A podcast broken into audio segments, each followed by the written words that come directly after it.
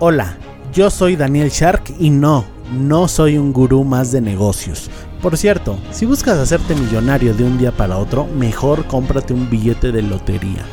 Tampoco te hablaré de la estrategia del Océano Azul, diferenciación, modelos de negocios, innovación, ventas, nada de eso. Para eso mejor regrésate a escuchar al señor con el saco de piñas.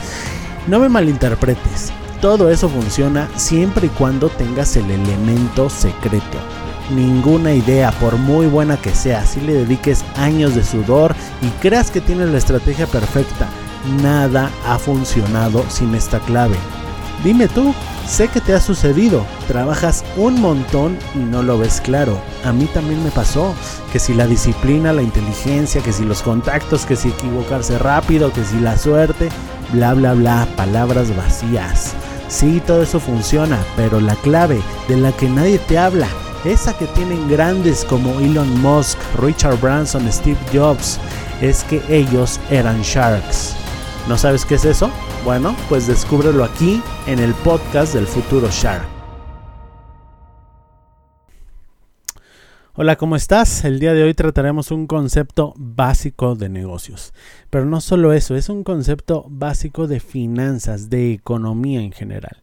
Y sabes que estos básicos me encantan porque la mayoría de los emprendedores los desconocen. Los desconocen y bueno, luego se preguntan por qué truenan sus empresas, por qué no tienen éxito. No estoy diciendo que tú seas uno de esos, simplemente a lo mejor tienes un amigo así, ¿no? Y si es así, te animo a que lo compartas con ese amigo. Acuérdate que un futuro shark, un futuro millonario, tiene mentalidad de abundancia. Si eres envidioso, si eres egoísta, pues eh, eh, va a ser muy difícil que tengas éxito en los negocios. ¿Quieres ejercitar tu mentalidad de abundancia? Empieza compartiendo este capítulo. Te quiero contar una pequeñita historia. Hace rato fui al gastroenterólogo por un tema médico. Si me sigues, sabrás que padezco mucho de problemas estomacales. Bueno, te cuento que el doctor me citó a las 11 de la mañana y me estuvo esperando 45 minutos. Antes de mí pasaron tres personas. Le pregunté a su recepcionista, oiga señora, ¿y, a qué hora me va a atender el doctor? ¿No? Me, me citó aquí a las 11. Y luego si uno llega, no llega a tiempo, le cancelan la cita, ¿no? En fin. Me dijo, no, no, es que el doctor está retrasado. Bueno, ni modo. Total que entré a la consulta y esta duró como 15 minutos. Estuvo súper cortita. Eso sí, el, el, doctor muy profesional y todo. ¿eh? La primera vez que voy con él.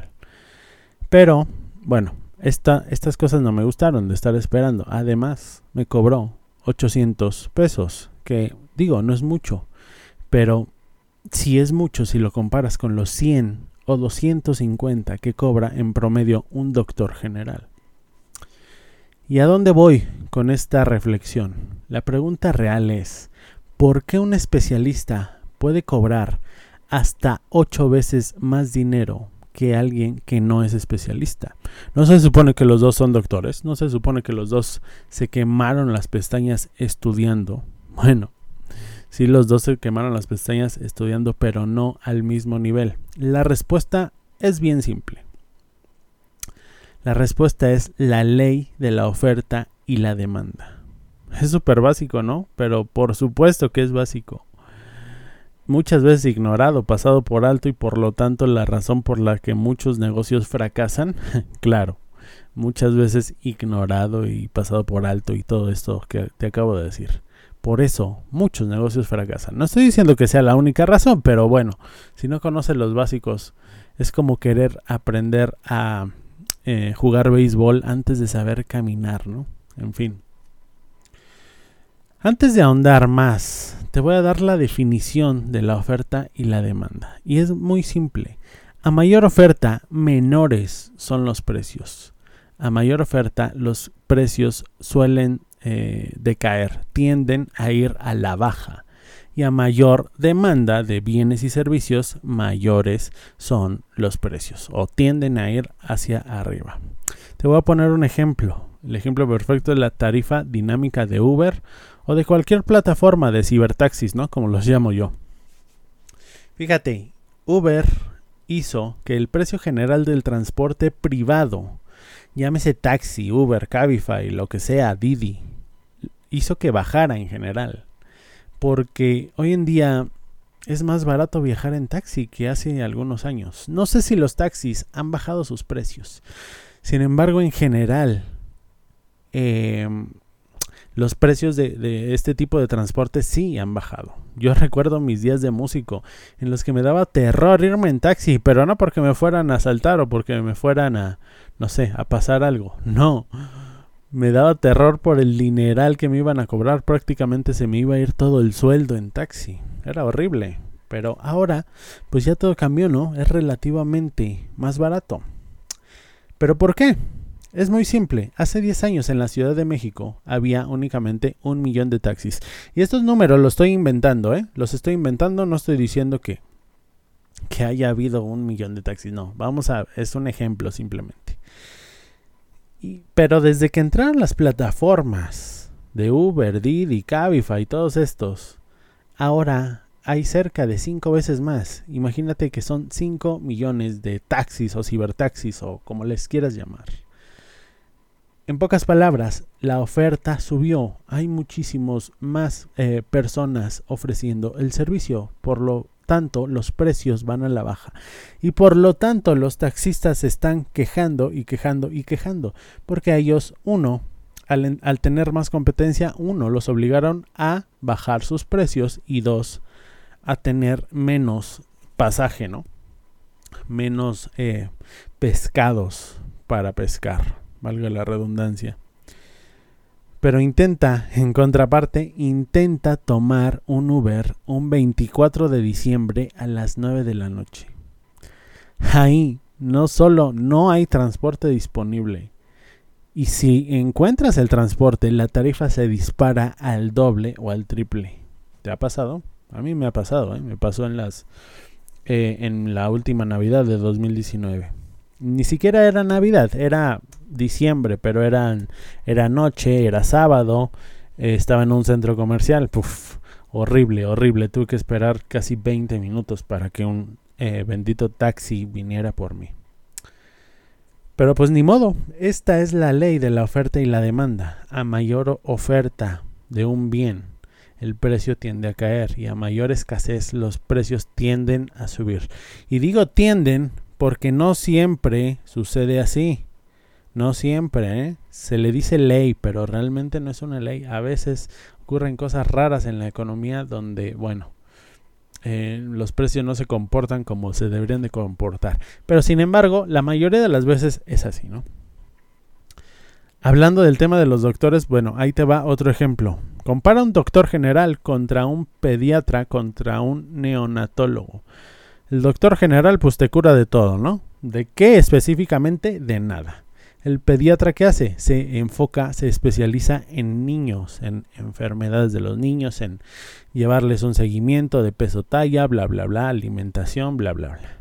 El pediatra neonatólogo es especialista en recién nacidos.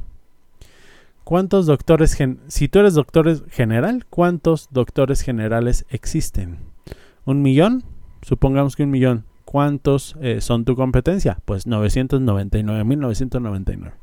En cambio, si eres pediatra neonatólogo, ¿cuántos pediatras neonatólogos crees que existan?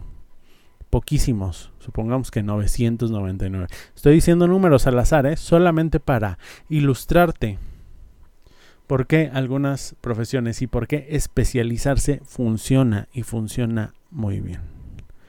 Esta es la razón por la que los monopolios también funcionan y funcionan muy bien, ¿no? Ya como la sección amarilla. ¿Cuánta competencia tiene el buscador de Google? Poquísima. Yo simplemente conozco a Bing, conozco a Yahoo, buscador, eh, o quizá otro por ahí que se llama Search, creo. Que tiene como tres o cuatro de competencia. Por eso Google es tan grande y tan poderoso. Porque es raro no cualquier persona se avienta a ser un buscador, ¿no? Bueno, eso de que la competencia es buena, por cierto, es una mentira, es un mito. Y eso lo deja claro Peter Thiel, el cofundador de PayPal, en su libro eh, Zero to One, de 0 a 1. Sí, ok, la, la competencia es buena, sí, es buena para el cliente, para el usuario, pero nunca, nunca para un empresario va a ser buena la competencia. Si tú te dedicas a las donas, nunca, nunca, nunca va a ser bueno que otro donero se ponga al lado de ti. No importa lo que te digan estas personas que te quieren cambiar la mentalidad, bla, bla, bla, bla, bla. No es cierto. La competencia nunca va a ser buena. Por eso existen los monopolios y por eso existen las leyes anti-monopolio. Digo, los monopolios son otra cara, otra perspectiva de, eh, de la escasez de la oferta y la demanda. ¿Sí me explicó? ¿Cuántas, eh, antes de Facebook, bueno, hace 5 o 10 años, cuántos Facebook existían? Ninguno. Ahorita ya está Instagram, ya está, no sé, TikTok, un montón de redes sociales, ¿no? Sin embargo, Instagram es de Facebook. Mark Zuckerberg la compró. ¿Por qué? Porque sabía que Instagram iba a destronar a Facebook y a él no le gusta la competencia. ¿Ves a dónde voy? Ojo, ¿eh? El hecho de ser el único en el mercado no garantiza el éxito. Solo garantiza que tengas muy poquita competencia, menos competencia.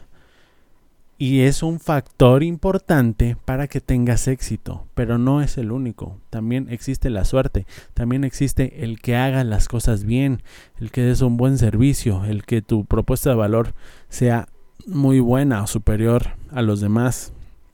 Eh, básicamente que sea diferente, ¿no? Después de ser el único o de tener muy poquita competencia, debes enfocarte en la velocidad de crecimiento y la proliferación de tu marca. No basta con ser el primero o el único, hay que ganarse los corazones de las personas. Ahí está Uber. Uber fue de los primeros, si no es que el primero, en eh, en, este negocio de los cibertaxis, como yo le llamo. Fue de los primeros, sin embargo, ahorita sí sigue siendo de los líderes, sí. Pero ya se le están subiendo a las barbas. Pregúntale a Didi o pregúntale a otras plataformas. Ya se le están subiendo a las barbas. Está perdiendo liderazgo. Y su estrategia ha sido de proliferación y de crecimiento. Ellos crecen a un ritmo, bueno, crecían, mejor dicho, a un ritmo vertiginoso incluso, incluso a costa de pérdidas. Como se dice vulgarmente en el argot financiero, ellos crecen estando en bancarrota al mismo tiempo, queman y queman dinero para eh, construir una red de clientes leales, pero lo que no saben es que nadie les va a ser leal si sus eh, procesadores de pago no aceptan tarjetas de crédito, ¿no? Como fue en mi caso. Yo ya no utilizo Uber porque simplemente dejaron de aceptar un día todas mis tarjetas de débito y de crédito. Pues obviamente ahí no se crea lealtad. Bueno, ya me estoy metiendo en otros temas. Es muy interesante esto, me apasiona, me gusta muchísimo. Los negocios son como, no sé, como un juego de estrategia para mí. Si me conoces sabrás que yo amaba los juegos de estrategia cuando estaba en la secundaria. En fin, te dejo. Espero que te haya gustado, que tengas un excelente día, tarde o noche y nos vemos, nos escuchamos en el siguiente capítulo. Bye.